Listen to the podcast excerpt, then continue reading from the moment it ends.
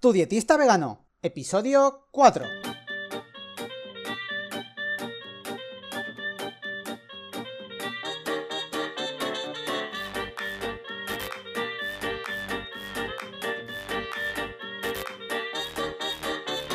Hola, ¿qué tal? Muy buenas a todas y a todos. Bienvenidas y bienvenidos al podcast de Tu dietista vegano, el podcast en el que yo, Sergio Guayar, voy a comentar conceptos, estrategias, mitos y noticias sobre nutrición y veganismo. En resumen, cómo una alimentación más vegetal puede ser, entre otras cosas, muy beneficiosa para tu salud. Y bueno, antes de empezar, como siempre, os quiero recordar que si tenéis cualquier duda, cualquier pregunta, si queréis que hable de algún tema en concreto en el podcast, si algo no ha quedado claro, si hace falta hacer un repaso de alguna cosa, si ha salido alguna noticia de alguna dieta de moda, si mm, cierto famoso ha hecho algún comentario nutricional y no lo tenéis nada claro, pues me podéis contactar, vais a tudietistavegano.com barra contactar y ahí pues me escribís lo que necesitéis y yo os ayudaré en la medida de lo posible. Y por supuesto, si me parece un tema muy interesante o si muchas personas me comentan sobre el mismo tema, pues incluso le dedicaré un podcast pues para resolver todas estas dudas. Hoy eh, vamos a acabar el ciclo de conceptos básicos hablando de los micronutrientes. ¿Qué son los micronutrientes? Pues seguro que muchos eh, y muchas lo sabréis, no se trata ni más ni menos que de elementos esenciales, es decir, que si habéis prestado atención a los capítulos anteriores, que es necesario que los adquiramos mediante nuestra alimentación. Dentro de los micronutrientes se puede decir que tenemos a los minerales y a las vitaminas. Y con respecto a las vitaminas, se suelen dividir en dos grupos, que son las vitaminas hidrosolubles, es decir, que se pueden transportar en agua. Entre ellas están la vitamina C y todas las vitaminas del grupo B. Y por otro lado están las vitaminas liposolubles.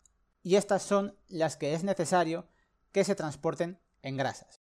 Entre estas vitaminas está la vitamina A, la vitamina D, la vitamina E y la vitamina K. Como su propio nombre indica, de micronutrientes, que quiere decir pequeño, son pequeñas las cantidades que necesitamos para cumplir una serie de funciones metabólicas y fisiológicas que mantengan nuestra salud.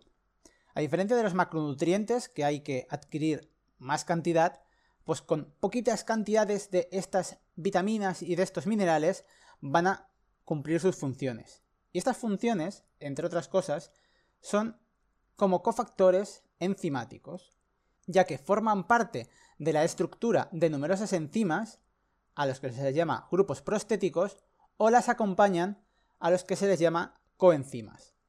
Una cosa a diferenciar de los micronutrientes es que no es necesario que los aportemos de forma diaria en la dieta. Es decir, que si algún día, por lo que sea, no tomas una cierta vitamina o un cierto mineral, o tomas menos cantidad de la recomendada, no te vas a morir, no te, va a, no te vas a enfermar, en principio no te va a pasar nada grave. Además, algunas de estas vitaminas, como son la vitamina A, la vitamina D o la vitamina B12, se pueden almacenar en el hígado para cubrir necesidades de periodos superiores a un año. Pero ojo, con esto no te estoy diciendo que mm, no tomes vitamina B12. Todo lo contrario. Quiero decir, está bien que tengamos reservas, porque el cuerpo es sabio y pues tiene reservas para momentos puntuales, pero si tú sistemáticamente dejas de tomar, por ejemplo, la vitamina B12, al final va a llegar un momento en el que tus reservas se van a acabar. Y cuando eso pase, va a ocasionarte problemas graves. Entonces siempre va a ser mejor, siempre, intentar no llegar a agotar estas reservas porque luego los problemas sí que es verdad que pueden ser muy severos, muy serios y a veces incluso irreversibles. Así que mejor no jugar con estos temas. Es verdad que si algún día no pasa nada, pero no, por ejemplo, eso, no dejarlo apartado porque, bueno, tengo reservas y ya, ah, todavía no. No, bueno, mejor no, no llegar a ese punto, ¿vale? Sobre todo lo quiero remarcar.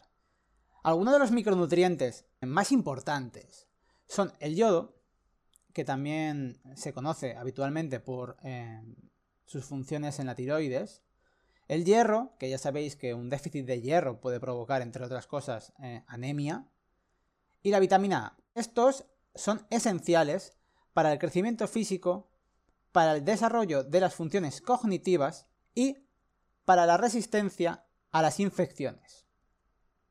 Obviamente, aparte de estos, hay muchos otros micronutrientes, como el zinc, el ácido fólico, el calcio, el magnesio, el potasio, vale, todo el resto de vitaminas y de minerales.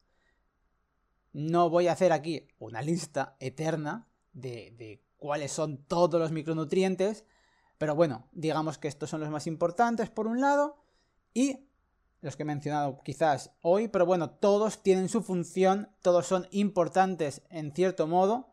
Y con esto concluyen los episodios de presentación, los episodios de conceptos básicos. De aquí ya vamos a entrar en pues otros temas, a, también a profundizar en ciertos temas si es necesario, explicar ciertas cosas, desmitificar también muchas cosas también. Y como siempre digo, dudas, preguntas, cualquier cosa, me podéis escribir en tudietistavegano.com barra contactar, que si queréis leer la escaleta del programa, la tenéis en tudietistavegano.com barra 4, ya que este es el podcast número 4, y que nada, muchas gracias por compartir el podcast, por suscribiros en Spotify, por también por suscribiros en Apple Podcast, por dejar valoraciones, comentarios de 5 estrellas y también si me escucháis desde iVoox por darle a me gusta y por comentar. Nada más, tampoco me quiero enrollar, ya sabéis que son capítulos cortitos y muchas gracias por estar ahí, al otro lado, y nos vemos en el próximo episodio. Adiós.